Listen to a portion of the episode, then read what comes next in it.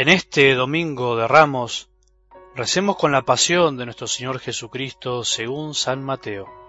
Después de ser arrestado, todos los sumos sacerdotes y ancianos del pueblo deliberaron sobre la manera de hacer ejecutar a Jesús. Después de haberlo atado, lo llevaron ante Pilato, el gobernador, y se lo entregaron. Jesús compareció ante el gobernador y éste le preguntó, ¿Tú eres el rey de los judíos? Él respondió, Tú lo dices. Al ser acusado por los sumos sacerdotes y los ancianos, no respondió nada. Pilato le dijo, ¿no oyes todo lo que declaran contra ti? Jesús no respondió a ninguna de sus preguntas, y esto dejó muy admirado al gobernador. En cada fiesta el gobernador acostumbraba a poner en libertad a un preso a elección del pueblo. Había entonces uno famoso llamado Barrabás. Pilato preguntó al pueblo que estaba reunido, ¿A quién quieren que ponga en libertad? ¿A Barrabás o a Jesús, llamado el Mesías? Él sabía bien que lo habían entregado por envidia. Mientras estaba sentado en el tribunal, su mujer le mandó decir No te mezcles en el asunto de ese justo, porque hoy, por su causa, tuve un sueño que me hizo sufrir mucho. Mientras tanto, los sumos sacerdotes y los ancianos convencieron a la multitud que pidiera la libertad de Barrabás y la muerte de Jesús. Tomando de nuevo la palabra, el gobernador les preguntó ¿Al cual de los dos quieren que ponga en libertad? Ellos respondieron a Barrabás. Pilato continuó ¿Y qué haré con Jesús, llamado el Mesías? Todos respondieron que sea crucificado. Él insistió ¿Qué mal ha hecho? Pero ellos gritaban cada vez más fuerte, que sea crucificado.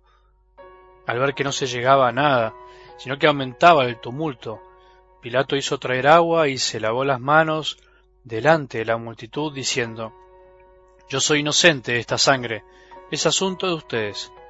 Y todo el pueblo respondió, Que su sangre caiga sobre nosotros y sobre nuestros hijos.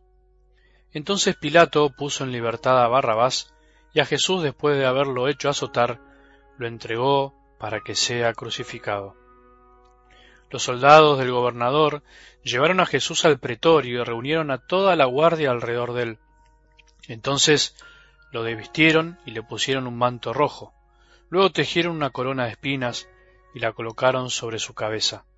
Pusieron una caña en su mano derecha y doblando la rodilla ante él, se burlaban diciendo Salud, rey de los judíos.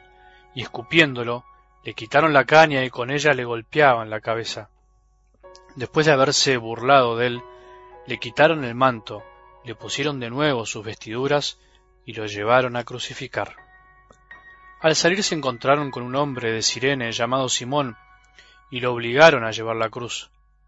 Cuando llegaron al lugar llamado Gólgota, que significa lugar del cráneo, le dieron de beber vino con hiel. Él lo probó, pero no quiso tomarlo. Después de crucificarlo, los soldados sortearon sus vestiduras y se las repartieron. Y sentándose allí, se quedaron para custodiarlo. Colocaron sobre su cabeza una inscripción con el motivo de su condena. Este es Jesús, el rey de los judíos. Al mismo tiempo fueron crucificados con él dos bandidos, uno a su derecha y el otro a su izquierda. Los que pasaban lo insultaban y moviendo la cabeza decían Tú que destruyes el templo y en tres días lo vuelves a edificar, sálvate a ti mismo si eres hijo de Dios y baja de la cruz.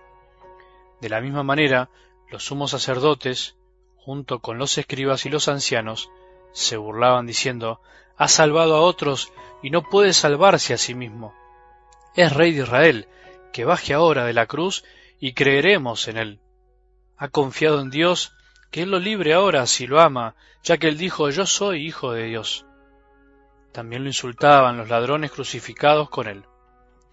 Desde el mediodía hasta las tres de la tarde, las tinieblas cubrieron toda la región. Hacia las tres de la tarde Jesús exclamó en alta voz, Elí, Elí, lema sabactaní, que significa, Dios mío, Dios mío, ¿por qué me has abandonado? Algunos de los que se encontraban allí al oírlo dijeron Está llamando a Elías. Enseguida uno de ellos corrió a tomar una esponja, la empapó de vinagre y poniéndola en la punta de una caña le dio de beber. Pero los otros le decían Espera, veamos si Elías viene a salvarlo. Entonces Jesús, clamando otra vez con voz potente, entregó su espíritu.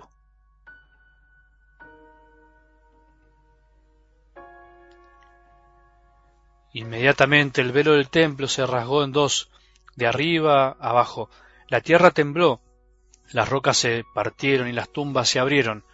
Muchos cuerpos de santos que habían muerto resucitaron, y saliendo de las tumbas después que Jesús resucitó, entraron en la ciudad santa y se aparecieron a mucha gente. El centurión y los hombres que custodiaban a Jesús, al ver el terremoto y todo lo que pasaba, se llenaron de miedo y dijeron, verdaderamente éste era hijo de Dios. Palabra del Señor.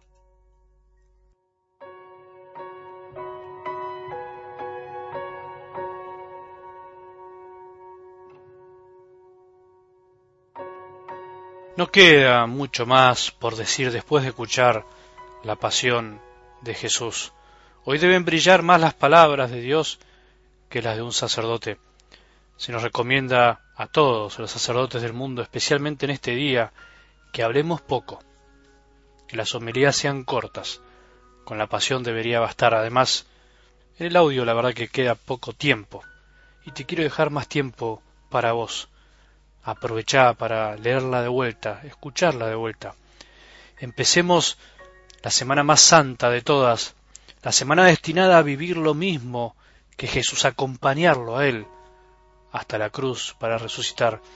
No entramos a la Semana Santa para ver una película desde afuera, desde la tribuna, sino que queremos entrar para revivir lo que pasó.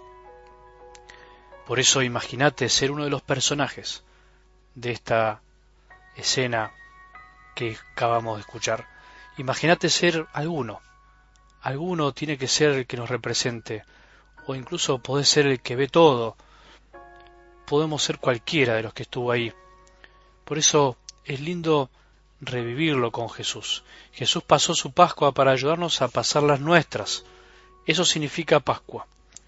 Él lo hizo por vos y por mí, por todos los hombres, por todos, absolutamente por todos con un amor incondicional.